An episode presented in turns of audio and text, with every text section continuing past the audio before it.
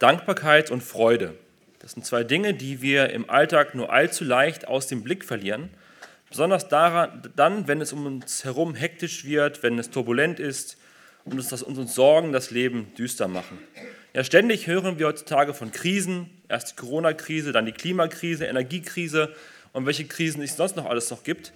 Ähm, und wie schwer kann es dann manchmal sein, dem Befehl von Paulus nachzukommen, wenn, wenn er sagt in Philippa 4, Vers 4, Freut euch in dem Herrn alle Zeit, abermals sage ich, freut euch. Freude auf Befehl. Ist das überhaupt möglich? Gibt es Freude auf Knopfdruck? Wie schön wäre das, oder? Wenn man einfach einen Schalter umlegen könnte und die Sorgen wären weg und man wäre fröhlich. Im achten Kapitel von Nehemia, den wir uns heute in der Predigt anschauen wollen, begegnen uns Menschen, die ebenfalls hektische und sorgenvolle Zeiten hinter sich haben. Und dennoch werden wir sehen, sprudeln diese Menschen vor einer Freude. Und dem Grund für diese Freude wollen wir heute in der Predigt auf die Spur kommen.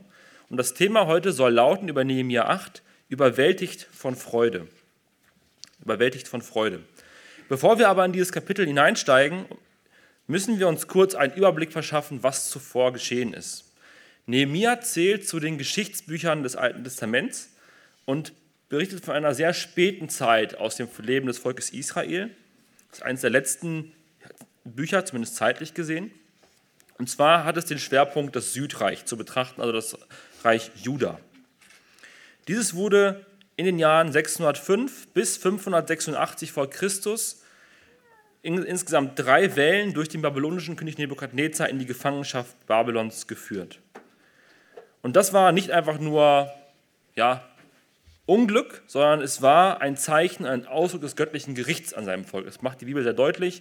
Weil das Volk wiederholt ungehorsam war, hat Gott sie in diese Gefangenschaft hineingeführt und Babylon den Sieg geschenkt. Wir haben auch im Alten Testament oft gesehen, wie Gott Siege über Völker geschenkt hat, die viel stärker waren als Israel. Aber hier dreht er eben das Ganze um und lässt das Volk in die Gefangenschaft führen. Und in dieser Gefangenschaft erleben sie viele Könige, der Babylonier, aber auch der Meder und Perser, die dann das Babylon ablösten. Und nach einiger Zeit kehrte das Volk schließlich in drei Wellen wieder zurück in ihr Land. Ihm wurde das gewährt. Aber es kehren nicht alle zurück. Einige und viel, oder viele, der Großteil, bleibt sogar in Babylon. Sie haben sich vermutlich gewöhnt an die Umstände dort und wollen gar nicht mehr zurück. Und die letzte Rückführung, die geschieht 445 vor Christus also circa 160 Jahre nach, der, nach dem Beginn der Gefangenschaft. Und in diese Zeit müssen wir auch Nehemiah einordnen, also 445 vor Christus. Er war zu dieser Zeit Mundschenk persischen, beim persischen König Arthasasta, hatte also eine sehr einflussreiche Position und war ein wichtiger Berater und geschätzter Mann des Königs. Also er war nicht ein Niemand, sondern er war, hatte wirklich eine bedeutsame Position. Und im ersten Monat im jüdischen Kalender, im Monat Nisan, liegt es Nehemia besonders auf dem Herzen, nach Jerusalem zurückzukehren, um dort die Mauern und die Stadt wieder aufzubauen, die damals bei der Eroberung zerstört waren. Obwohl mittlerweile schon zwei Rückkehrwellen gelaufen sind, lagen die Mauern immer noch in Trümmern, die Stadt war teilweise zerstört, der Tempel wurde zwar wieder aufgebaut, aber ein Großteil der Stadt eben noch nicht. Und das belastet ihn sehr und er geht zum König und er bittet sich die Erlaubnis, freigestellt zu werden von seinem Dienst am Königshof, um zurückzukehren nach Israel, um dort zu bauen. Und die Mauer ist natürlich zum einen für den Schutz der Stadt zuständig, damals noch viel mehr als heute. Heute kennen wir das nur noch aus Erzählungen von Burgen und Schlössern, die die Mauern hatten. Früher war es wirklich ein Schutz für eine Stadt, eine Mauer zu haben vor äußerer Bedrohung. Aber als zweites hat eine Mauer auch eine symbolische Wirkung, wie Nehemia in Nehemia 2, Vers 17 deutlich macht. Da sprach ich zu ihnen, ihr seht das Unglück, in dem wir uns befinden, wie Jerusalem in Trümmern liegt und seine Tore mit Feuer verbrannt sind. Kommt, lasst uns die Mauern Jerusalems wieder aufbauen, damit wir nicht länger ein Gespött sind. Das heißt, die zerstörten Mauern waren auch ein Zeichen für Blöße. Es war ein Zeichen für Schwäche. Und das Volk wurde verspottet, weil sie keine Mauern hatten. Und das möchte Nehemiah ändern. Es war ihm ein großes Anliegen und am 25. Tag des Monats Elul, das ist der sechste Monat, also es vergehen ein paar Monate, wird der Bau der Mauer wieder fertiggestellt und zwar nach 52 Tagen Bauzeit. Viele haben mitgebaut, es geht also relativ schnell. Dann wurden noch die Torflügel und die Tore wieder eingesetzt und die Mauer war wieder geschlossen. Aber nicht, dass die harte Arbeit am Bau der Mauer genug wäre, wurden die Juden während dieser Bauphase permanent bedroht und bedrängt. Es gab Leute aus den umliegenden Völkern, die hatten ein Problem damit, dass Israel wieder zur Stärke kommt, dass Israel wieder Mauern hat, dass Israel wieder eine Stadt hat, die schwerer einzunehmen ist. Und sie spotten erstmal nur, dann lästern sie, sabotieren ein bisschen, aber es geht so weit, dass sogar Todesdrohungen ausgesprochen werden und die drohen anzugreifen. Und das geht so weit, dass am Ende nur die Hälfte der Juden bauen kann, die andere Hälfte bewacht. Und selbst diejenigen, die bauen, tragen permanent Waffen bei sich. Also wirklich ein, ein erschwerter Umstand für den Bau, eine belastende Zeit und eine anstrengende Zeit. Und da können wir uns vorstellen, ist den meisten nicht nach Freude zumute. Aber sie schließen das Projekt Mauer ab. Und jetzt stellt sich die Frage, jetzt wo der Mauerbau fertig ist, was nun? Wie geht es weiter? Und damit können wir jetzt in Nehemiah 8 einsteigen. Sie können das gerne in Ihrer Bibel aufschlagen und mitverfolgen. Wir werden nach und nach durch das ganze Kapitel gehen. Ich lese zunächst den ersten Vers, Nehemiah 8, Vers 1. Und als der siebte Monat nahte und die Kinder Israels in ihren Städten waren, da versammelte sich das ganze Volk wie ein Mann auf dem Platz vor dem Wassertor, und sie sprachen zu Esra, dem Schriftgelehrten, dass er das Buch des Gesetzes Moses holen solle, das der Herr Israel geboten hatte. Ein auf den ersten Blick, ich finde, merkwürdiges Anliegen des Volkes. Jetzt wäre es doch voll nachvollziehbar, wenn sie erstmal sagen, jetzt brauchen wir erstmal Ruhe. Wir brauchen erstmal eine Zeit für uns. Wir haben jetzt so lange gebaut, wir haben gekämpft, uns verteidigt, wir sind kaputt, wir können nicht mehr. Wir brauchen erstmal eine Zeit der Ruhe um es zu erholen. Aber nein, das Volk Israel hat hier nicht das Bedürfnis, sich in Selbstumkreisungen zu verlieren, wie es heutzutage ja häufig auch empfohlen wird, sich um sich selbst zu kümmern, sich selbst zu sorgen. Nein, sie wollen in dem Gesetz Moses unterwiesen werden, was letztendlich Gottes Gesetz ist, was durch Mose überliefert wurde. Man könnte also sagen, dass das Volk, nachdem sie die äußeren Mauern gebaut haben, sich nun an die inneren Mauern des Menschen heranwagen, um die geistlichen Mauern wieder aufzubauen. Das ist ein Konzept, was eigentlich sehr nah an der heutigen Zeit ist, weil außen betrachtet die Mauern stehen. Ja? Es ist relativ, relativ sicher, mal mehr, mal weniger, aber die äußeren Mauern unserer Gesellschaft stehen. Aber wie sieht es an den inneren Mauern aus? Wie sieht es in den Menschen aus? Gibt es da ein Verlangen danach, geistlich aufzubauen, geistlich gestärkt zu werden, geistlich sicher zu sein? Und das finden wir in unserer Gesellschaft kaum noch. Das ist, wir sind sehr weit weg davon, geistliche Mauern aufbauen zu wollen. Und das geht auch teilweise in die Gemeinden hinein und deswegen denke mal, können wir viel auch von diesem Mauer, Mauerprojekt lernen, auch auf der geistlichen Ebene. Und damit kommen wir jetzt zu unserem ersten Punkt für die heutige Predigt. Erstens die Freude an Gottes Wort. Das Volk bittet hier Esra, sie in dem Gesetz von Moses zu unterweisen. Esra war ein Zeitgenosse Nehemias.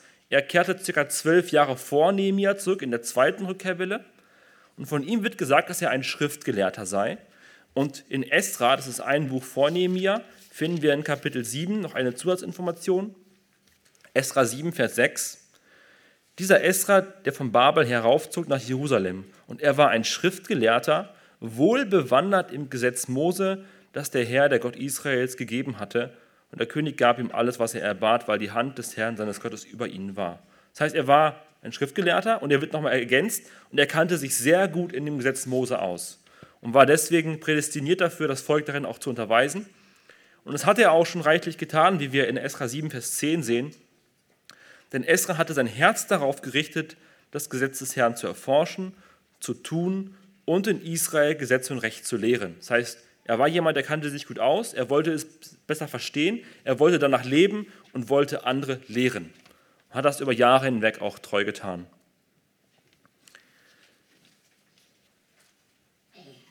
Es war also nichts grundlegend Neues, dass das Volk Israel in dem Gesetz Moses belehrt wurde, dass sie daraus lernten. Aber man kann sich gut vorstellen, in den letzten Monaten wird das sehr kurz gekommen sein. Ja, sie waren, wenn man Nehemiah liest, da war gefühlt keine Zeit mehr für irgendwas anderes außer Bauen, Verteidigen, Essen und Schlafen. Ähm, es war wirklich eine turbulente Zeit. Und da scheint dieses Bibelstudium wieder etwas nachgelassen zu haben. Und da will das Volk jetzt aber wieder hin. Sie wollen zurückkehren zu dieser Gewohnheit, sie wollen unterwiesen werden in dem Gesetz Moses. Und spannend ist auch, dass es sich hier nicht nur um eine kleine Menge handelt. Ein paar Leute aus dem Volk kommen und sagen zu Esra, bitte lehre uns das Wort, sondern hier steht das ganze Volk wie ein Mann. Das muss jetzt nicht heißen, dass es jeder Einzelne aus dem Volk war. Ja, das äh, wäre auch wahrscheinlich logistisch gar nicht machbar gewesen. Aber es scheint eine so große Menge gewesen zu sein, die repräsentativ für das ganze Volk stehen kann. Ja, als wäre das ganze Volk da. Alle Schichten waren vertreten in einer ausreichenden und großen Zahl. Und wenn wir weiterlesen, sehen wir auch, dass es sich nicht nur um Männer handelt. Das ist auch noch eine spannende Information, ab Vers 2. Und Esra, der Priester, brachte das Gesetz vor die Gemeinde, vor die Männer und Frauen und alle, die Verständnis hatten, um zuzuhören am ersten Tag des siebten Monats. Und er las daraus vor auf dem Platz, der vor dem Wassertor ist, vom hellen Morgen bis zum Mittag, vor den Männern und Frauen und allen, die, es verstehen konnten. Und die Ohren des ganzen Volkes waren auf das Buch des Gesetzes gerichtet. Also es waren Männer anwesend, es waren Frauen anwesend und noch eine weitere Gruppe, wer kann das gewesen sein? Vermutlich Kinder. Also alle Kinder, die irgendwie schon in der Lage waren, es zu verstehen, ähm, waren auch dabei, haben zugehört und dem Esra und dem Schriftgelehrten, wie er das Gesetz Moses vorgelesen hat. Und deswegen ist es auch schön, dass Kinder dabei sind im Gottesdienst, weil Kinder können auch gewisse Teile schon verstehen. Und es ist wichtig, dass sie früh lernen, Gottes Wort ernst zu nehmen und Gottes Wort, sich von Gottes Wort prägen zu lassen. Und das war hier bei, bei Nehemia schon genauso. Esra las vom frühen Morgen bis zum Mittag. Also wir können davon ausgehen, es waren circa fünf bis sechs Stunden, die hier vergehen, vielleicht mit kleineren Pausen, aber eine wirklich lange Zeit. Und wir sehen hier nicht, dass das Volk gelangweilt ist, sondern sie hören auf, sie, sie haben offene Ohren für das Buch des Gesetzes. Sie haben ihre Ohren darauf gerichtet. Keine Spur von Langeweile, ständig auf die Uhr schauen. Das Volk hatte einen echten Hunger nach Gottes Wort. Sie wollten daraus hören, sie wollten es verstehen. Und das bleibt nicht nur bei diesem einen Ereignis. Wenn wir schon mal etwas vorweggreifen und ein paar Verse weitergehen, Vers 13, da lesen wir, und am zweiten Tag versammelten sich die Familienhäupter des ganzen Volkes, die Priester und die Leviten zu Esra, dem Schriftgelehrten, damit er sie in den Worten des Gesetzes unterrichtete. Heißt, hier haben wir jetzt nicht mehr alle, sondern eine kleinere Gruppe. Hier kommen dann vor allem die, die irgendwie Verantwortung tragen für Familien, für vielleicht auch für äh, Gruppen, die für die Priester. Die kommen jetzt und wollen weiter unterwiesen werden. Und dann geht es noch weiter, Vers 18. Und es wurde im Buch des Gesetzes Moses gelesen, Tag für Tag, vom ersten Tag bis zum letzten Tag. Und sie feierten das Fest sieben Tage lang. Und am achten Tag war eine Festversammlung nach der Fortschrift. Das heißt, hier geht es jetzt um ein Fest, was kurz danach gefeiert wurde, über sieben Tage. Und an jedem Tag versammeln sie sich, um wieder Gottes Wort zu hören. Das heißt, es ist wirklich eine lange Zeit und sie nehmen sich viel Zeit dafür an vielen Tagen. Das nenne ich mal ausführliche Bibeltage, ausführliche Bibelwochen. Und jetzt staunen Sie vielleicht über dieses ausgeprägte Verlangen, Gottes Wort zu hören und zu, zu lesen. Aber eigentlich sollte das für uns gar, nicht, gar nichts Fremdes sein. Wenn wir einmal ins Neue Testament wechseln zu 1. Petrus, da, da führt der Apostel ein sehr, sehr interessantes Bild an für uns Christen. 1. Petrus 2, Vers 2. Da schreibt er, und ihr seid ihr als neugeborene Kindlein begierig nach der unverfälschten Milch des Wortes, damit ihr durch sie heranwachst. Beobachten Sie einmal einen Säugling, der Durst hat. Und dann versuchen Sie diesen Säugling für eine längere Zeit davon abzuhalten, die Milch der Mutter zu trinken. Ja, Sie können es erstmal wie ablenken, das klappt eine Zeit lang, aber auf lange Sicht, da kann ich Ihnen sagen aus Erfahrung, werden Sie es nicht schaffen, diesen Säugling zu beruhigen, außer sie geben ihm die Milch der Mutter. Erst dann wird Ruhe einkehren. Weil es gibt in dem Moment nichts anderes, was dieses kleine Kind will. Und deswegen hilft es auch nicht, wenn wir dann spielen und lustige Dinge tun. Nein, das Kind hat Durst und es will die Milch der Mutter. Und dieses Bild führt das Petrus als normales Verhalten für einen Christen an. So sollten wir Christen sein. Weil was hält uns geistlich am Leben? Es ist Gottes Wort. Und wenn uns jemand von Gottes Wort abhält, dann sollten wir auch dieses, diese Unruhe sollte sich aufbauen, die auch ein kleines Kind hat, wenn es Durst hat. Weil wir einfach ein Verlangen danach haben, Gottes Wort zu hören. Eine sehr spannende Parallele, die hier aus dem echten Leben herausgegriffen ist und die, das, die den normalen Zustand von Christen beschreiben soll. Ist es für uns unnatürlich und unangenehm, für lange Zeit von Gottes Wort getrennt zu sein? Oder ist es für uns ein normaler Zustand, relativ wenig Zeit mit Gottes Wort zu verbringen. Haben wir uns an diese, diese Zeit der, der, Trockenheit und der, ja, des Hungers gewöhnt und das ist Normales für uns. Das Volk Israel hat in ihrem Leben oft genug Phasen, wo sie sehr weit weg waren von Gottes Gesetzen. Aber jetzt nehmen sie es wirklich ernst und verlangen danach. kehren zurück zu Nehemiah 8. Und in den nächsten Versen, Versen 4 bis 8, finden wir jetzt ein paar Details, wie das genauer ausgesehen hat, die Zeit des Bibelstudiums, nenne ich es mal. Wir lesen ab Vers 4 bis Vers 8. Esra aber, der Schriftgelehrte, stand auf einer hölzernen Kanzel, die man zu diesem Zweck errichtet hatte. Und neben ihm standen Matitja, Schema, Anaya, Uriah, Hilkia und Masea zu seiner Rechten und zu seiner Linken Pedaja, Misael, Malkia, Hashum, Hasbadana, Zacharia und Mischulam. Und Esra öffnete das Buch vor den Augen des ganzen Volkes, denn er stand höher als das ganze Volk. Und als er es öffnete, stand das ganze Volk auf. Und Esra pries den Herrn, den großen Gott, und das ganze Volk antwortete mit aufgehobenen Händen, Amen, Amen. Und sie verneigten sich und beteten den Herrn an, das Angesicht zur Erde zugewandt. Und Jeschua, Bani, Sirebia, Yamin, Akub, Sabbataya, Hodia, Masea, Kelita, Asaja, Josabat, Hanan, Pelaja, die Leviten erklärten dem Volk das Gesetz, während das Volk an seinem Platz blieb. Und sie lasen aus dem Buch des Gesetzes Gottes deutlich vor und erklärten den Sinn, sodass man das Gelesene verstand. Also Esra selbst stand, uns, stand auf einem Podest aus Holz. Manchmal wird auch mit Kanzel übersetzt. Es muss aber nicht zwingendermaßen so ein, eine Kanzel gewesen sein, wie wir sie jetzt vor, vor, vor uns sehen, sondern es kann auch einfach nur eine hölzerne Plattform gewesen sein, einfach damit er höher steht, wie es auch in Vers 5 steht, er stand höher als das Volk. Ja, es kann auch ein Gerüst gewesen sein, aber wahrscheinlich ist es in erster Linie eine, eine Plattform, damit er etwas erhoben steht, wie wir es auch von großen Bühnen kennen, einfach damit das Geschehene besser gesehen werden kann.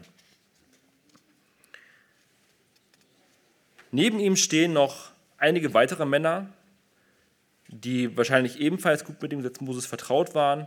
Diese unterstützen ihn dann im weiteren Verlauf auch bei der Belehrung des Volkes. In Vers 5 lesen wir, dass das Volk aufsteht, als Esra das Buch öffnet. Das heißt, noch bevor überhaupt ein Satz aus dem Gesetz gelesen wurde, reagiert das Volk bereits. Und das, was das Volk hier praktiziert, das ist ihnen heute im Gottesdienst auch begegnet. Ja, wir haben die Schriftlesung gehabt und wurden gebeten, dazu aufzustehen. Und das tun wir nicht, weil daran irgendwie eine spirituelle Wirkung liegt, dass wir jetzt aufstehen und gemeinsam dann auf das Wort hören, sondern dadurch drücken wir, wie es auch gesagt wurde, unsere Ehrfurcht vor Gottes Wort aus. Und zwar drücken wir die Ehrfurcht nicht einfach nur vor einem Haufen Papier aus. Ja, das ist viel Papier, ein bisschen Leder, ähm, sondern wir drücken, ist dafür auch was, was da drin steht. Wir drücken unsere Ehrfurcht vor dem aus, der das geschrieben hat, der uns das gegeben hat, nämlich vor Gott selbst. Und das wollen wir dadurch zum Ausdruck bringen. Wir stehen jetzt vor Gott. Wir wollen auf sein Wort hören. Er redet zu uns.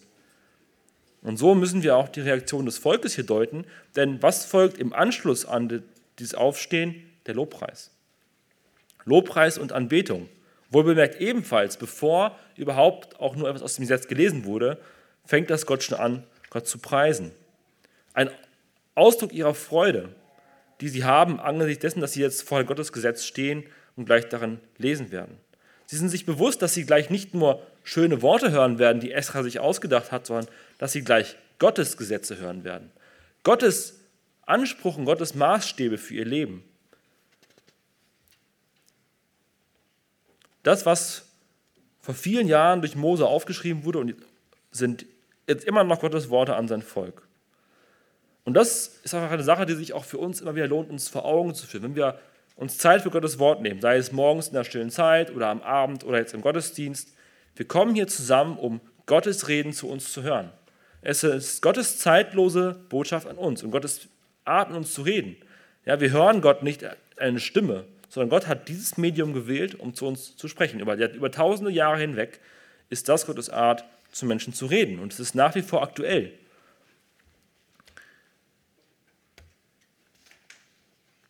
Und diese, dieses Bewusstsein sollten wir uns immer wieder vor Augen führen, dass es Gottes Wort ist und dass es Gemeinschaft ist mit Gott. Und das sollte uns in Freude versetzen. Es sollte nicht nur eine Pflichtübung sein, einfach eine Last, sondern es sollte uns Freude machen, weil Gott zu uns reden möchte. Und jetzt geht es im Text zur eigentlichen Verkündigung.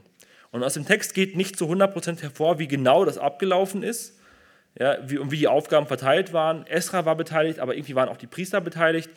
Vielleicht hat Esra einen Teil vorgelesen, dann wurde es von den Priestern ausgelegt oder es gab erstmal eine allgemeine Verkündigung durch Esra und dann nochmal Details von den Priestern. Das wissen wir nicht im Detail, aber das ist auch nicht so entscheidend. Denn worum es eigentlich geht, ist, dass was war, wie wurde ausgelegt, wie wurde äh, das Wort Gottes weitergegeben. Und da ist der Text sehr deutlich, nämlich in Vers 8. Sie lasen aus dem Buch des Gesetzes Gottes deutlich vor, erklärten den Sinn, sodass man das Gelesene verstand. Die Verkündigung war im Wesentlichen in drei Teile geteilt. Erstens, das Wort Gottes wurde deutlich vorgelesen. Also das Wort Gottes wurde gelesen. Das stand im Mittelpunkt. Das sollte Teil und Bestand, Hauptbestandteil der Verkündigung sein. Das heißt, Gottes Gesetz wird vorgelesen. Danach zweitens, nachdem die Passagen vorgelesen wurden, wurden sie erklärt. Es wurde gemacht, wurde gezeigt, was steht dort, was heißt es, was bedeutet es, was heißt es für euer Leben. Das sind Fragen, die wir uns hier stellen müssen, wenn wir an die, an die Auslegung, an die, an die Erklärung von Gottes Wort gehen. Und das Dritte, das fällt hier ein bisschen aus der Reihe, weil es sich auf den Zuhörer bezieht. Was war das Ziel dieser Verkündigung? Das Ziel war, dass Menschen das Gelesene verstehen. Das heißt, es sollte Gottes Wort erklärt werden, sodass es verstanden wird. Wenn eine Predigt über die Köpfe der Zuhörer hinweggeht und niemand ein Wort verstehen kann, weil es so hochgestochen ist und so elegant formuliert ist, aber niemand kann es verstehen, niemand nimmt wirklich was daraus mit, dann diese, erfüllt diese Verkündigung nicht den Zweck, den sie erfüllen soll. Denn Menschen sollen verstehen, was Gottes Wort bedeutet. Und nicht weniger als das dürfen Sie und dürfen wir erwarten, wenn wir einer Predigt zuhören.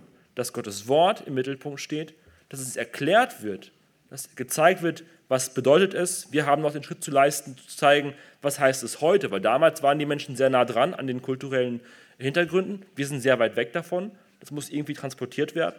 Das ist ein extra Schritt für heute, aber es muss gesagt werden, was heißt Gottes Wort damals? Was heißt es für uns? Und es soll verstanden werden von den Zuhörern. Das ist bibeltreue und schriftgemäße Verkündigung. Und hier gibt die Bibel selbst eine Anleitung, wie sie ausgelegt werden will. Von daher ist es eigentlich sehr einfach, äh, biblisch auszulegen, biblisch zu predigen, wenn man diese biblischen Kriterien anwendet. Und jetzt folgt die Reaktion des Volkes Israel auf die Verkündigung, Nehemiah 9, Vers 12. Und Nehemiah, das ist der Statthalter, und Esra, der Priester, der Schriftgelehrte und die Leviten, die das Volk lehrten, sprachen zu dem ganzen Volk. Dieser Tag ist dem Herrn, auch im Gott, heilig. Darum seid nicht traurig und weint nicht, denn das ganze Volk weinte, als es die Worte des Gesetzes hörte. Darum sprach er zu ihnen, Geht hin, esst Fettes und trinkt Süßes, sendet Teile davon auch denen, die nichts für sich zubereitet haben. Denn dieser Tag ist unserem Herrn heilig. Darum seid nicht bekümmert, denn die Freude am Herrn ist eure Stärke. Und die Leviten beruhigten das ganze Volk und sprachen, Seid still, denn der Tag ist heilig, seid nicht bekümmert. Und das ganze Volk ging hin, um zu essen und zu trinken und Teile davon zu senden und ein großes Freudenfest zu machen, denn sie hatten die Worte verstanden, die man ihnen verkündigt hatte. Also erstmal ganz am Ende steht, sie hatten verstanden. Das heißt, die Verkündung hat genau das bewirkt, was sie bewirken sollte. Die Menschen haben verstanden, was, was verkündet wurde. Aber wenn wir diesen, diese Reaktion des Volkes lesen, dann merken wir als erstes, dass offensichtlich ihre anfängliche Freude nun der Trauer und Betroffenheit gewichen ist. Ja, warum ist das geschehen? Als das Volk das Gesetz hört, beginnen sie zu weinen. Und sehr wahrscheinlich ist ihnen während dieser Verkündigung, es waren Gottes Gesetze, die ausgelegt wurden, wir wissen nicht genau, welche Teile davon, aber Gottes Gesetz ist immer Gottes Maßstab an dein Leben, Gottes Regeln für dein Leben. Was möchte Gott von dir? Und das wurde ihnen jetzt vor Augen geführt, welche Passagen auch immer. Und das versetzt sie in einen Zustand der Trauer. Und was kann dazu führen? Sehr wahrscheinlich haben sie erkannt, wie weit weg sie von diesem Maßstab sind. Gottes Maßstab wird ihnen gezeigt für ihr Leben und sie erkennen, ich lebe nicht nach diesem Maßstab, zumindest nicht, zu, nicht in Gänze. Und jetzt fordern Nehemiah und Esra das Volk auf und auch die Leviten, nicht bekümmert und nicht traurig zu sein, sondern sich zu freuen. Insgesamt dreimal wiederholen sie diese Aufforderung. Und das meint hier nicht, dass Trauer als Reaktion auf Gottes Wort verboten ist. Ja, das würde der Bibel in Gänze widersprechen. Denn wie sollen wir nicht innerlich traurig sein, wenn wir merken, dass wir unvollkommen sind und Gottes Maßstäben nicht gerecht werden können? Wir sündigen gegen den lebendigen Gott, der eine Beziehung zu uns will. Das muss uns ein Stück weit traurig machen. Das ist eine, eine gute, gesunde Reaktion auf Gottes Wort. Niemals Traurigkeit zu finden, würde bedeuten, dass wir, dass es uns egal wäre, dass wir vor Gott nicht vollkommen sind, dass wir gegen Gott sündigen, dass wir gegen Gott handeln. Aber warum wird das Volk jetzt aber aufgefordert, nicht traurig zu sein? Ja, das scheint irgendwie ein Widerspruch zu dem zu sein, was wir gerade gesagt haben. Warum sollen sie fröhlich sein? Warum sollen sie nicht bekümmert sein? Zum einen weisen Nehemiah und Esra darauf hin, dass der Tag für Gott ein heiliger Tag ist. dazu muss man wissen, dass Gott angeordnet hat, das lesen wir in 3. Mose 23, dass der erste Tag im siebten Monat ein Festtag sein sollte. Das war der Tag des Posaunenhals. Wir wissen nicht, es geht aus 3. Mose 23 nicht sofort hervor, was genau gefeiert werden soll, aber es war ein Feiertag, es war ein Festtag. Und das rufen, die, rufen sich in Erinnerung, es ist für Gott ein besonderer Tag, der ein Festtag sein soll. Und zum anderen zeigen die Lehrer hier durch ihre Aufforderung, nicht traurig zu sein, sondern sich zu freuen, dass das Volk nach vorne schauen soll. Sie sollen nicht in ihrer Traurigkeit verharren. Die Traurigkeit soll sie nicht lähmen, sie soll sie nicht fesseln und runterziehen. Denn sie sollen sich an ihrem Gott freuen, wie sie es auch zuvor getan haben. Sie sagen, die Freude am Herrn ist eure Stärke. Das heißt, sie richten das, den Blick des Volkes hier auf Gott selbst. Und der Blick auf Gott in seiner Größe, seiner Treue und seiner Liebe zu uns, trotz unserer Unvollkommenheit, trotz unserer Schuld vor ihm, die muss uns mit Freude erfüllen, denn wir dürfen in seine Gemeinschaft kommen, wir dürfen mit ihm in Gemeinschaft treten, obwohl wir unvollkommen sind. Und das ist ein Riesengeschenk, was Gott uns macht und das soll uns fröhlich machen. Trotz all der Traurigkeit, die unser Zustand manchmal uns hervorruft, sollen wir uns wieder daran erinnern, dass wir vor Gott stehen dürfen und das soll uns fröhlich machen. Und wir dürfen uns an Gott freuen und darin ist auch spannend, liegt wahre Stärke. Ja, die Freude am Herrn ist eure Stärke, steht hier. Das macht uns wirklich stark, das macht uns widerstandsfähig, wenn wir uns auf Gott verlassen.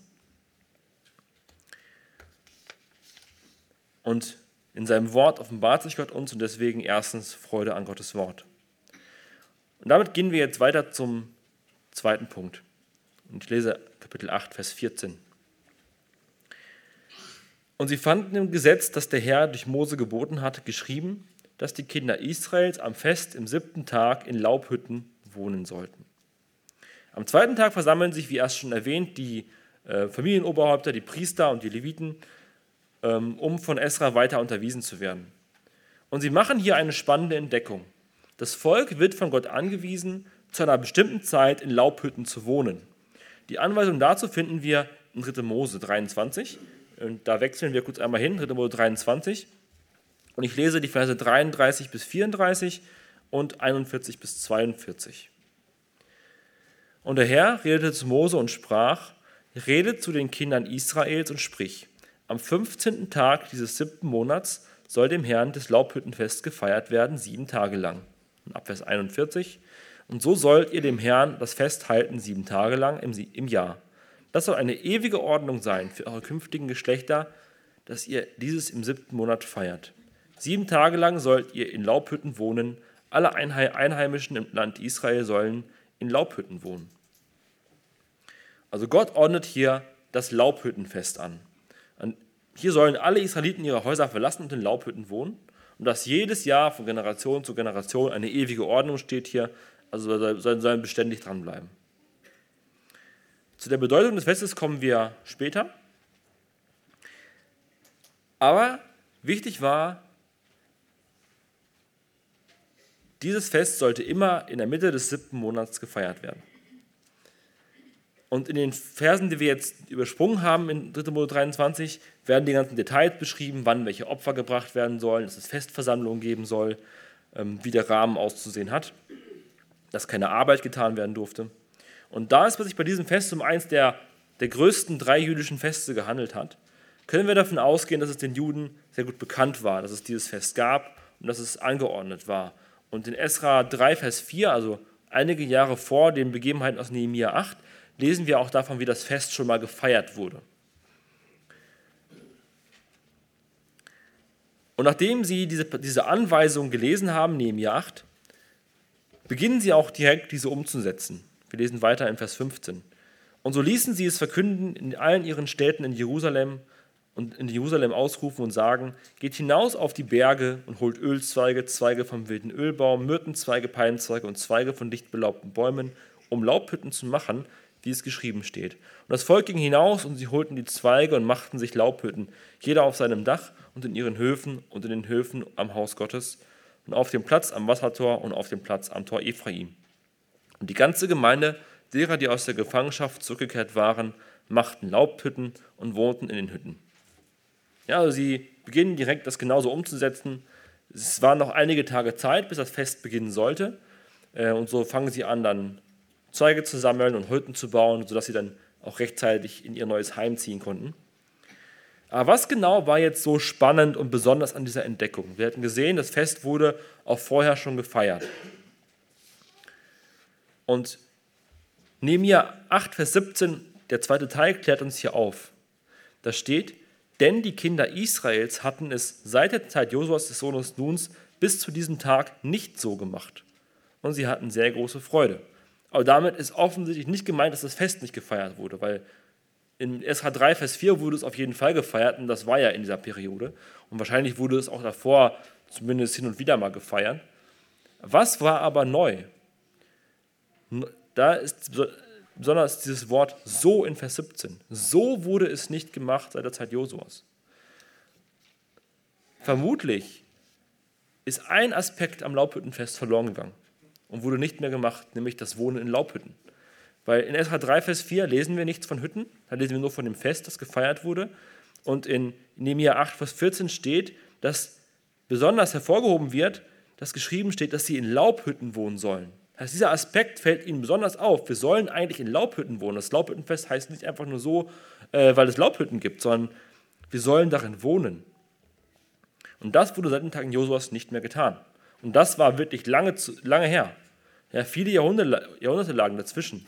Josua, die Zeit der Landeinnahme, danach kam die Richterzeit, Zeit des Ungehorsams, immer wieder Abfall von Gott und Gott schenkt Retter und dann geht es immer so weiter und so weiter. Dann kommen die Könige, Saul als erster König, dann David, sein Sohn Salomo. Nach Salomo wird das Reich geteilt in Nord- und Südreich. Ähm, viele ungehorsame Könige. Das Nordreich wird in die äh, Gefangenschaft geführt, dann das Südreich. Ja, und bis jetzt, viele Jahrhunderte, wo das anscheinend nicht mehr so gefeiert wurde, dass die Laubhütten gebaut wurden. Und das soll jetzt geändert werden, das machen sie. Und Besonders schön an dieser Beschreibung finde ich den letzten Teil von Vers 17, wo steht, sie hatten sehr große Freude. Und das gibt dem zweiten Punkt auch seine Überschrift. Zweitens Freude an Gehorsam. Sie lesen hier, Gott ordnet an, baut Laubhütten und wohnt darin im Laubhüttenfest für sieben Tage lang. Das war erstmal nichts Schönes. Also stellt euch mal vor, ihr müsst jetzt für eine Woche euer Haus hinter euch lassen, eure Wohnung, müsst euch irgendwo eine provisorische Hütte bauen und darin wohnen. Für sieben Tage. Erstmal vom Komfort her keine schöne Sache. Darüber freuen sie sich wahrscheinlich nicht, sondern sie freuen sich hier daran, dass sie etwas entdeckt haben in Gottes Wort, was bis dahin vergessen war, was sie jetzt wieder umsetzen wollen. Sie freuen sich daran, gehorsam zu sein. Es wurde nicht gemeckert. Nein, sie freuen sich an dieser Wahrheit, die sie jetzt wiederentdeckt haben. Und dazu vielleicht ein, ein praktisches Beispiel ähm, vom Bekannten, äh, die haben es vor kurzem erlebt, die standen vor der Frage, sollen wir für einen Monat einen jungen Mann bei uns aufnehmen, der hier studientechnisch äh, eine Unterkunft braucht. Und sie wussten nicht, sollen wir das tun, sollen wir das nicht tun. Und sie haben es dann doch gemacht. Und der wurde dann für einen Monat bei ihnen. Und am Ende berichteten sie, sie waren so froh darüber, ähm, diesen Mann bei sich gehabt zu haben und würden es wieder tun. Ja, und da ist eine ganz praktische Anwendung. Sie sind dem Gebot der Gastfreundschaft nachgekommen. Und es hat ihnen wirklich Freude gemacht. Das heißt, Gehorsam bringt wirklich Freude. Gottes Gott gehorsam zu sein, bringt Freude. Und manchmal geht es uns, wenn wir Gottes Wort studieren, vielleicht auch so, sei es allein zu Hause oder hier in der Predigt, dass uns Wahrheiten wieder ganz neu bewusst werden, dass uns Aspekte wieder in den, in den Sinn kommen, die wir immer überlesen haben, Details vielleicht. Und dann merken wir, dass wir Gott manchmal nur teilweise gehorsam sind, manche Aspekte vielleicht ganz aussparen. Und lass uns daran arbeiten, da wieder zurückkehren zu dem vollständigen Gehorsam und unser Herr Jesus hat in seiner Bergpredigt am Ende diesen Gedanken auch aufgegriffen. Matthäus 7 ab Vers 24. Da schließt er diese große Rede mit einem, mit einem, mit einem Bild. Der sagt, jeder, der diese meine Worte hört und sie tut, den will ich mit einem klugen Mann vergleichen, der sein Haus auf den Felsen baut. Und als der Platzregen fiel und die Wasserströme kamen und die Winde stürmten und an dieses Haus stießen, fiel es nicht, denn es war auf den Felsen gegründet. Aber jeder, der diese meine Worte hört und sie nicht tut, der wird einem törichten Mann gleich sein, der sein Haus auf den Sand baut. Als nun der Platzregen fiel und die Wasserströme kamen und die Winde stürmten und an dieses Haus stießen, da stürzte es ein und sein Einsturz war gewaltig. Also hier werden uns zwei, zwei Häuser vor Augen gestellt, die können nach außen absolut gleich ausgesehen haben. Ja, von außen sieht man nämlich nicht, wie das Fundament ist. Aber das eine Haus stand eben auf einem Felsen und das andere auf einem Flecken Sand. Und so schön das Haus auf Sand vielleicht ausgesehen mag, es war vielleicht auch viel schneller fertig, weil das Fundament viel einfacher zu legen war, in Anführungszeichen Fundament. Ähm, aber wenn dann harte Zeiten kommen, wenn dann die Prüfung kommt, wenn dann der Regen kommt, dann zeigt sich, wer worauf gebaut hat. Das Haus auf Sand, das sackte ab und stützte ein. Der Boden war nicht tragfähig. Das Haus auf Fels, das war relativ unbeirrt von den äußeren Umständen. Es stand auch beim Sturm. Und das ist das Bild, was Jesus hier benutzt, um zu zeigen, so sollen wir mit Gottes Wort umgehen. Wenn wir es hören und nicht tun, dann bauen wir uns ein geistliches Haus, was kein, keine Widerstandskraft hat, was nicht beständig sein kann. Es hat keinen festen Grund. Wenn wir aber Gottes Worte hören, wenn Gott uns etwas zeigt in der stillen Zeit, in der Predigt und wir tun es, wir sind gehorsam, wir setzen es um, dann wird darauf ein geistliches Leben entstehen, was wirklich einen guten Grund hat. Und wenn dann Prüfungen kommen, wenn dann schwere Lebenssituationen kommen, dann wird dieses geistliche Haus Bestand haben. Und es wird nicht zusammenbrechen, sondern es wird dem widerstehen können. Aber Gott gehorsam zu sein, ist Arbeit. Uns verändern zu lassen von Gott, das passiert nicht automatisch, sondern da müssen wir wirklich etwas investieren. Da müssen wir aus unserer Komfortzone heraustreten. Aber lasst uns dann, wenn es soweit ist, an Israels Beispiel denken. Gott gehorsam zu sein, bringt Freude. Es ist, es ist keine Last, sondern es ist eine Freude. Und damit kommen wir jetzt auch schon zum letzten und dritten Punkt für heute. Wir haben erstens gesehen, dass die überwältigende Freude beim Volk Israel sich erstens in der Freude an Gottes Wort zeigt und dann auch in der Freude an Gehorsam gegenüber ihm. Und dazu kommt jetzt noch das dritte, Freude an Gottes Gaben. Das finden wir nicht so explizit im Text wie die anderen beiden Punkte, aber der Grund für diesen Punkt, Freude an Gottes Gaben, liegt in der, in der Art des Laubhüttenfestes verborgen, in dem, warum es gefeiert werden soll. Und damit wollen wir noch einmal hineinschauen in 3. Mose 23, wo das Fest beschrieben ist, und noch einmal lesen ab Vers 39. So sollt ihr nun am 15. Tag des siebten Monats, wenn ihr den Ertrag des Landes eingebracht habt, das Fest des Herrn halten, sieben Tage lang, am ersten Tag ein Feiertag und am achten Tag ist auch ein Feiertag. Ihr sollt aber am ersten Tag Früchte nehmen von schönen Bäumen, Palmenzweige und Zweige von dicht belaubten Bäumen und Bauchweiden und ihr sollt euch sieben Tage lang freuen vor dem Herrn, unserem Gott. Und so sollt ihr dem Herrn das festhalten sieben Tage lang.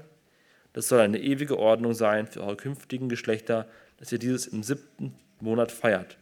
Sieben Tage lang sollt ihr in Laubhütten wohnen, alle Einheimischen in Israel sollen in Laubhütten wohnen, damit eure Nachkommen wissen, dass ich die Kinder Israels in Laubhütten wohnen ließ, als ich sie aus dem Land Ägypten herausgeführt habe. Ich, der Herr, bin euer Gott.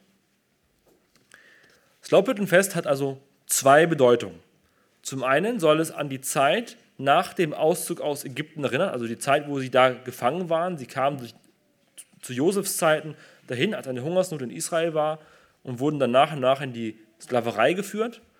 Und Gott führt sie wieder heraus durch Mose und danach ziehen sie durch die Wüste und leben auch in sehr einfachen Hütten, die sie ständig wieder abbauen mussten. Ähm, daran soll das Fest erinnern. Keine festen Häuser, nur Hütten. Und zum anderen war es die Feier nach der eingeholten Ernte.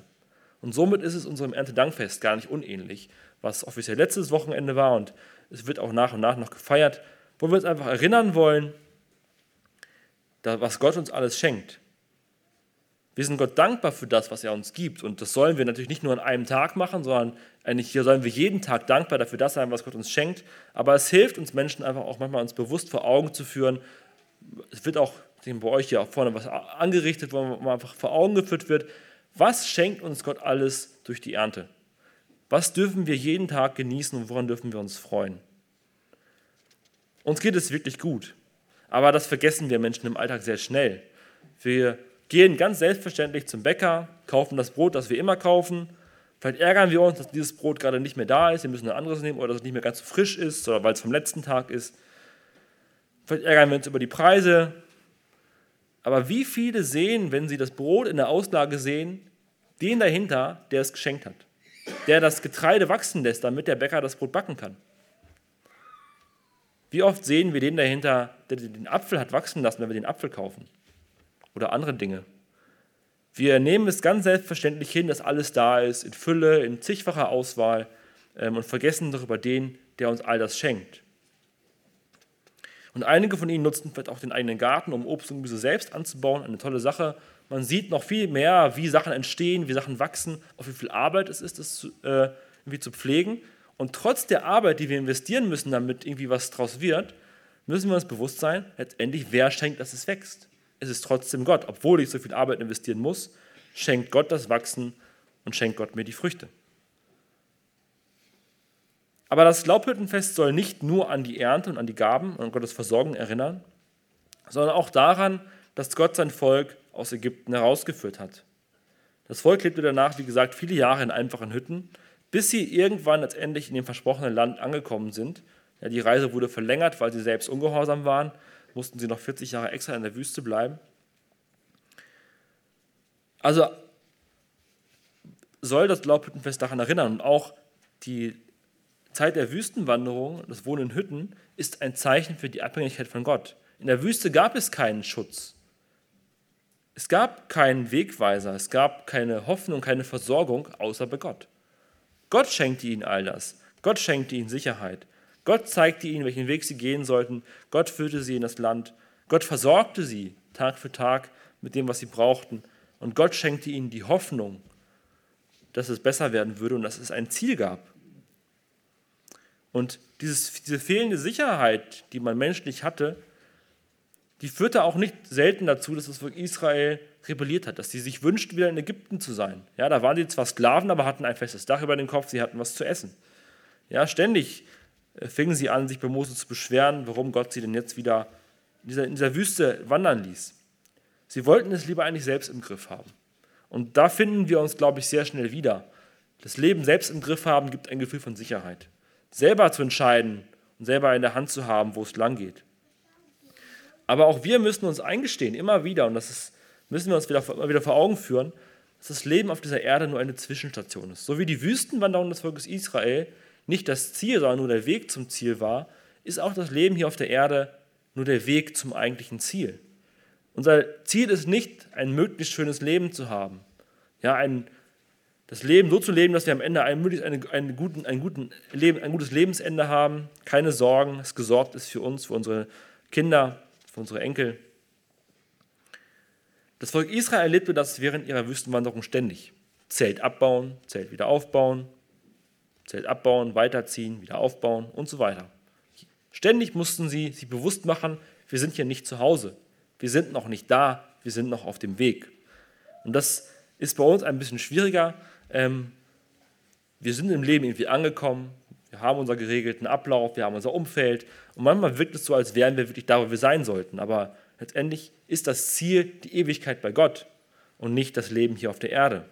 Und nicht allzu selten klammern wir uns an unseren Wohlstand, an unser Haus, äh, den Wohlstand, die Arbeitsstelle, die Altersvorsorge, das Studium und was es nicht sonst noch alles gibt, woran man sich festhalten kann, was einem Sicherheit gibt. Aber das Ziel ist die Ewigkeit bei Gott. Dort werden wir wirklich zu Hause sein. Dort werden wir nie wieder weg müssen. Dort werden wir alles haben, was wir brauchen. Kein Abbauen des Zeltes mehr, sondern ein festes Haus. Und somit können wir Gottes Rettung der Israeliten aus Ägypten auch sehr gut als Bild dafür, für Gottes Rettung des Menschen im Generellen nehmen. Gott rettet Menschen aus der Sünde. Die Sünde trennt einen jeden Menschen von Gott von Geburt an und hält ihn gewissermaßen in Sklaverei, so wie auch die, Kinder, die Israeliten in der Sklaverei Ägyptens waren. Und aus dieser Sklaverei kann sich kein Mensch selbst befreien. Wir sind darauf angewiesen, dass jemand von außen eingreift, wie Gott auch bei Israel von außen eingreifen musste. Und das können wir niemals verdienen, weil Sünde ist ein Zustand, in dem wir in Getrenntheit, in, in Getrenntsein leben von Gott, in dem wir Feinde sind von Gott. Da gibt es nichts, was wir Gott geben können, was ihn besänftigt, was ihn umstimmt, äh, uns, sich uns zuzuwenden. Und deshalb hat Gott seinen Sohn Jesus in die Welt gesandt, um diese Schuld, den Preis dafür zu bezahlen, um uns rauszuholen aus dieser Sklaverei der Sünde, um uns, ja, letztendlich, wie gesagt, zu seinen Kindern zu machen, von Feinden zu Kindern. Und so können wir wieder in Gemeinschaft mit ihm treten, wenn wir dieses Geschenk annehmen, was Gott uns durch seinen Sohn Jesus Christus macht. Und letztendlich ist das Gottes größte Gabe an uns. Bei all dem materiellen Wohlstand, den er uns schenkt und für den wir jetzt dankbar sein dürfen, der nicht garantiert ist, aber über den wir uns freuen dürfen, ist die größte Gabe, die Gott uns schenkt, sein Sohn, durch den wir Gemeinschaft haben können mit ihm, in dem wir ewiges Leben haben letztendlich. Und diese Gabe soll uns die größte Freude bringen, denn sie gibt uns eine Hoffnung über dieses Leben hinaus, eine Perspektive auf die Ewigkeit. Und wir kommen jetzt am Ende noch einmal auf die Frage zurück, die wir ganz am Anfang gestellt haben. Gibt es Freude auf Knopfdruck? Und nein, es gibt diesen Knopf nicht. Es gibt keinen Knopf, den wir drücken können. Die Sorgen sind sofort weg, die Krisen hören auf, ähm, alles ist schön. Die, die Krisen bleiben. Ja, die bleiben und machen uns das Leben immer noch schwer. Aber wir haben heute gesehen, wie, eine, wie wir zu einer Freude kommen können, die unabhängig davon ist. Und in dem Sinne gibt es schon irgendwie Freude auf Knopfdruck, indem wir uns auf das besinnen, was wirklich Freude gibt. Freude, die losgelöst ist von, von Sorgen, von Krisen, von persönlichen Nöten. Es ist eine Freude, die sich an Gott ausrichtet. Es ist zum einen erstens die Freude an Gottes Wort. Durch Gottes Wort spricht Gott zu uns. Gott redet in unser Leben hinein. Das macht Freude. Dann zweitens Freude an Gehorsam. Gott gehorsam zu sein, bringt Freude. Und drittens Freude an Gottes Gaben. Gott schenkt uns so viel, sowohl geistlich als auch materiell. Und selbst wenn es uns materiell irgendwann nicht mehr so gut gehen sollte, wir haben das in den letzten Jahren teilweise erlebt, dass Sachen eingeschränkt wurden, man durfte nicht mehr alles, ein Stück weit wurde einem der materielle Wohlstand weggenommen. Wir leben aktuell, die Preise steigen, man kann sich vielleicht auch ein bisschen weniger leisten. Also es ist nicht garantiert, dass es materiell immer perfekt laufen wird. Aber was immer bleiben wird, ist Gottes geistliche Gabe. Vor allem seine größte Gabe, sein Sohn, den er uns geschenkt hat, damit wir nicht mehr in Sünde leben müssen, sondern frei sein dürfen und in Gottes Gemeinschaft leben können. Das ist die größte Gabe, die uns Freude bringen soll. Die Sorgen um uns herum verschwinden nicht, aber der Fokus wird wieder auf das wirklich Wichtige gelenkt. Und deshalb ist der Befehl von Paulus absolut richtig. Freut euch in dem Herrn alle Zeit. Und abermals sage ich, freut euch. Amen. Unser Vater, wir danken dir für diese, für diese Wahrheit, dass Freude möglich ist, auch wenn es im Leben schwierig ist. Ja, dass wir wirklich überwältigt sein können von Freude, wenn wir auf dich schauen, wenn wir in deinem Wort lesen, wenn wir dir gehorsam sind und wenn wir auf das schauen, was, womit du uns beschenkst. Herr, wir danken dir, dass du uns auch durch Nehemiah 8 das vor Augen geführt hast. Amen.